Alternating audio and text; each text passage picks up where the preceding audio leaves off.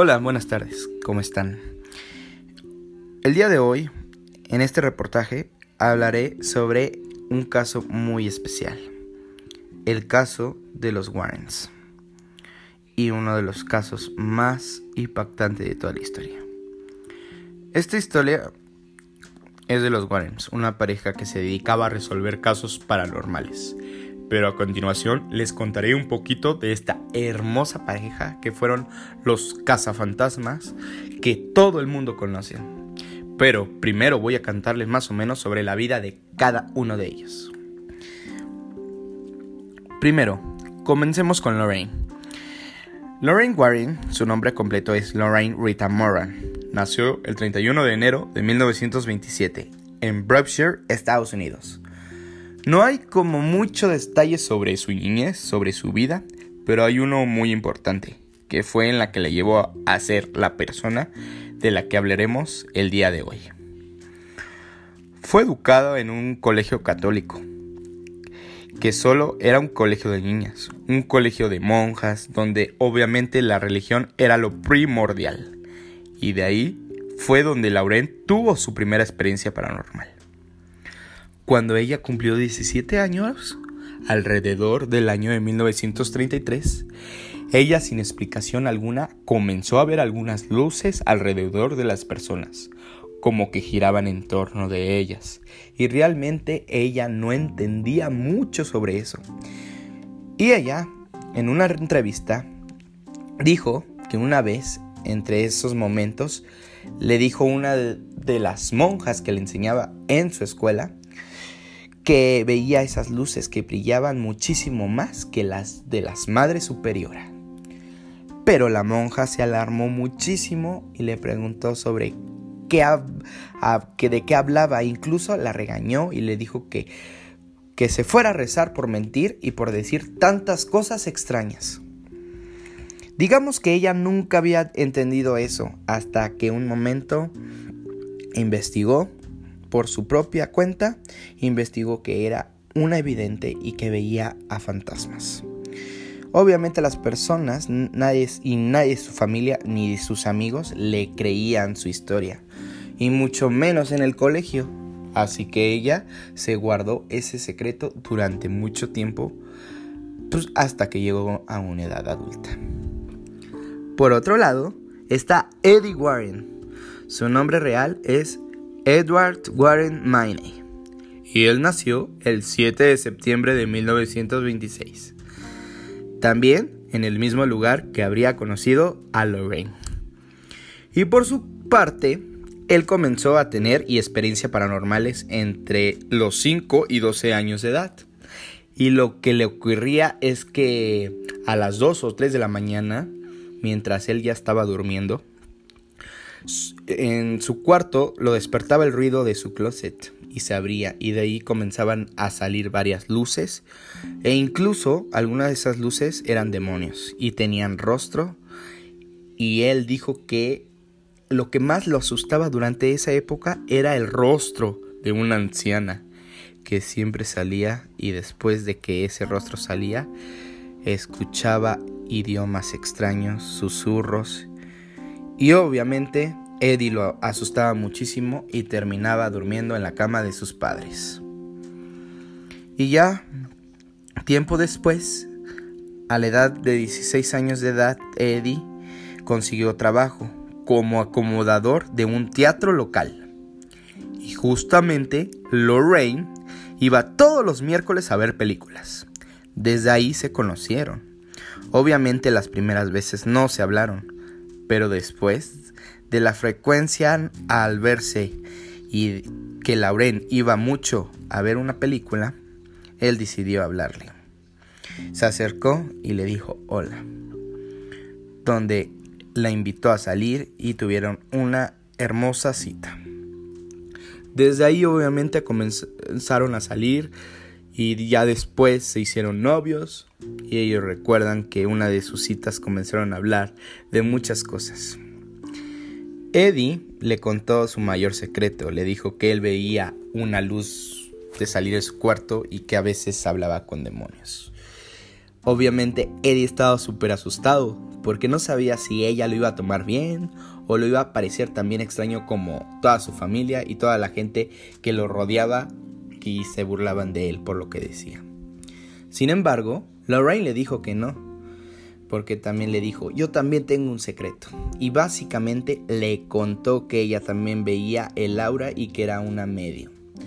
Desde hace muchos años, obviamente, ambos se emocionaron muchísimos y finalmente se casaron.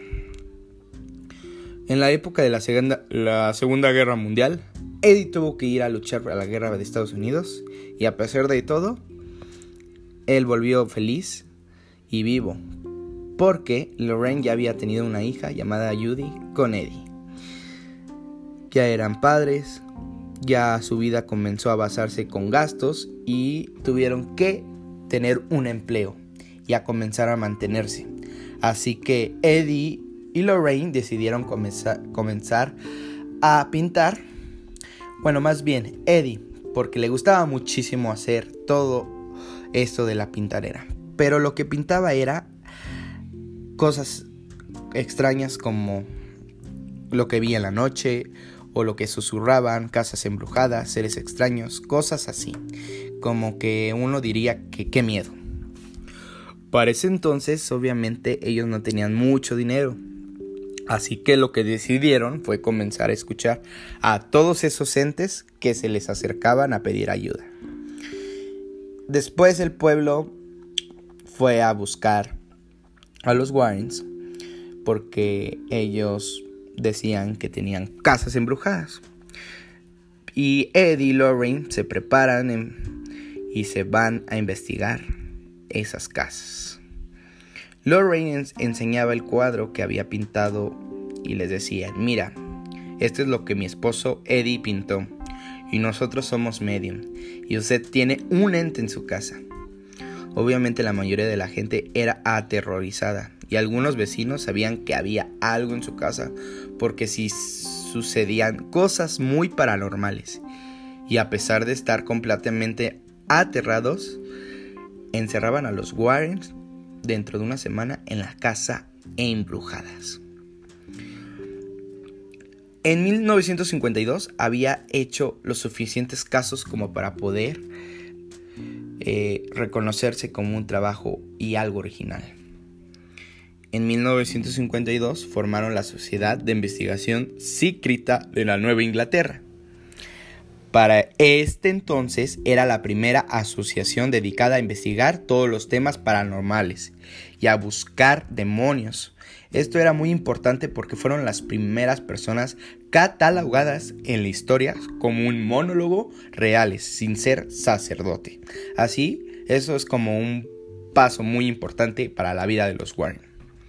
Ellos comenzaron a resolver cientos y miles de casos y el caso que los llevó muy alto en la fama fue el de Wayne's Point en 1972. En este, en este caso, cuatro cadetes oficiales que vivían en una misma habitación comenzaron a reportar cientos movimientos, sonidos extraños, voces y, de hecho, tenían la temperatura de repente a cero grados. Ellos resolvieron el caso y desde ahí se dieron a conocer y fueron bastantes alabados por el público lo que le hicieron ahí, desde ahí comenzaron a viajar por todo el mundo, resolviendo todo tipo de casos de cazafantasmas. Viajaron a muchísimos lugares, este, como lo quieren decir, eran los investigadores de todo el mundo. De hecho, hasta fueron a llegar a México. Sin embargo, ellos no cobraban en nada por ayudar a las personas sino lo que se mantenían era cobrar sus cuadros que pintaba Eddie. Digamos que ellos siempre fueron unas personas muy honradas. Aquí es donde les voy a comenzar a hablar de algunos de los casos muy famosos de ellos. Voy a nombrar algunos que han sido muy reconocidos y pues incluso probablemente ustedes conocen por películas de terror como la saga del conjuro o Annabelle que justamente han sido basadas en la vida de estas personas y en los casos que han resuelto. Uno de mis casos favoritos e impactante fue bueno, la mayoría de ustedes saben quién es Annabelle. La conocen por la película de terror que sacaron basada en esta muñeca.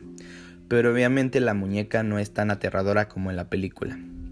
Y la historia es muy larga, pero no es así. Lo que ocurrió fue es que dos personas tenían a la muñeca en su cuarto en la universidad. Y ellos notaron que la muñeca se veía muy bien sola, iba a lugares a la vez y como que la dejaban en un sitio y amanecía en otro. Y ellos no les este eh, importaba mucho. Pero hasta que un día esas personas después se dieron cuenta que la, que la muñeca tenía dentro de ella un espíritu llamada Annabel. Porque cuando despertaron en el cuarto había escrito su nombre en la azotea. Así que esas personas marcaron a Eddie y a Lori y lo que hicieron fue llevarse la muñeca y la iban a llevar a su museo, porque ellos tienen un museo en su casa de ocultismo que contienen muchísimos objetos paranormales. Hay una historia muy particular que ellos tienen con esa muñeca que se hizo muy interesante.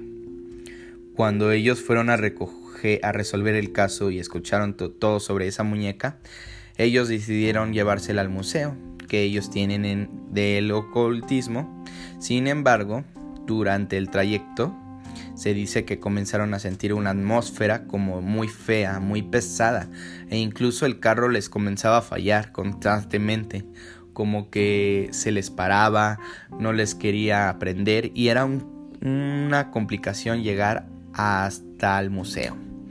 Y lo que hizo Eddie fue que roció la muñeca con agua bendita. Y en ese momento se pararon todos esos hechos violentos y sí pudieron llegar a su destino.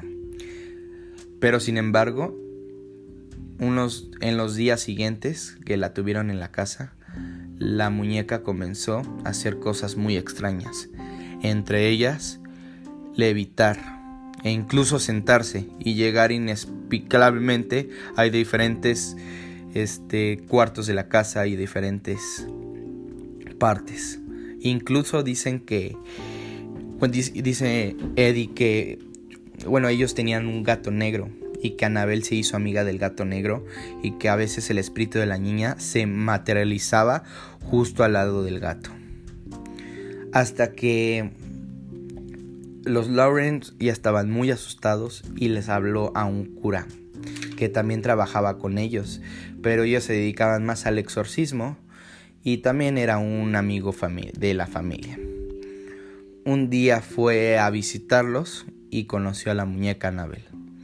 Después él la vio y dijo que esa muñeca es muy ofensiva y que no le pongan tanta atención, porque realmente esa muñeca no tiene nada de malo.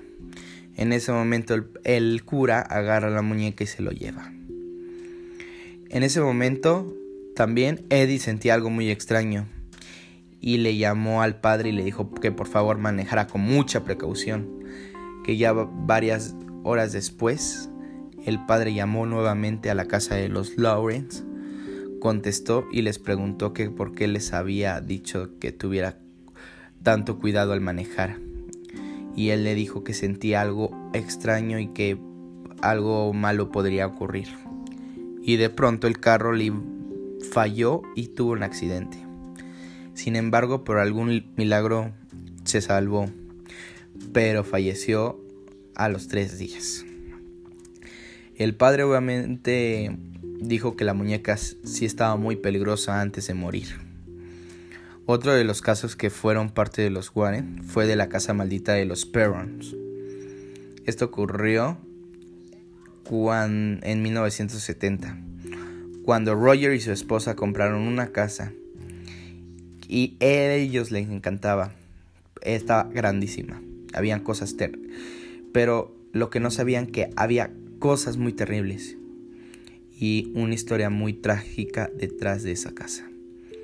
Se dice en unas entrevistas que dos antiguos residentes habían muerto anteriormente ahí de esas otras muchas cosas paranormales que les ocurría y también tuvieron una historia trágica. Ellos parecieron eh, la casa increíble. De hecho, desde que llegaron comenzaron a ver eh, como entes y comenzaron a ver espíritus. La familia Carlos. También eran típicos de espíritus de cualquier casa embrujada. Sin embargo, algunos casos muy extraños, habían algunos espíritus no muy buenos que constantemente los atormentaban y hacían cosas malas contra la familia. Así que pues la familia decidió contactar justamente a los Warrens. Ellos fueron a investigar, sin embargo, eso fue una de las varias veces que no hicieron las cosas muy bien, que digamos. Tuvieron una, una sesión de espiritismo y lo que hicieron fue algo mal, de forma que despertaron a un espíritu maligno y demoníaco en la casa. Se llamaba Sebecha. Fue llamado el espíritu que quería poseer y reposer al marido también quedarse con la casa y con las niñas que vivían ahí.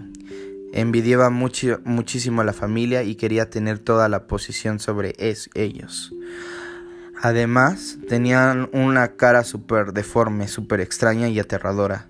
Y a veces en la noche se les escuchaba ahí y no se daban cuenta es, que ese ente pertenecía a una bruja de un siglo pasado lo que fue condenada por haber sacrificado a un niño como un ritual al diablo. Probablemente lo conocen y les pareció familiar cuando se les contaba si es que la película El Conjuro, o sea, la primera, estaba basada justamente en este caso. Hay demasiados casos y muchísimos casos famosos de los Warren. Existen miles y miles de casos que han resuelto entre 4.000 y 5.000 a lo largo de su vida. Y la mayoría de ellos son muy conocidos. Y decidieron abrir un museo de ocultismo, los Warren. Contienen casi todos los objetos que ellos han investigado en sus casos y tienen algunos de los más malditos y peligrosos, incluyendo Annabelle. Tristemente, Eddie Warren falleció el 23 de agosto del 2006. También ya falleció en el 2020 nuestra queridísima, hermosísima Warren. Esto fue todo amigos, espero que les haya gustado esta historia tan intensa. Muchas gracias.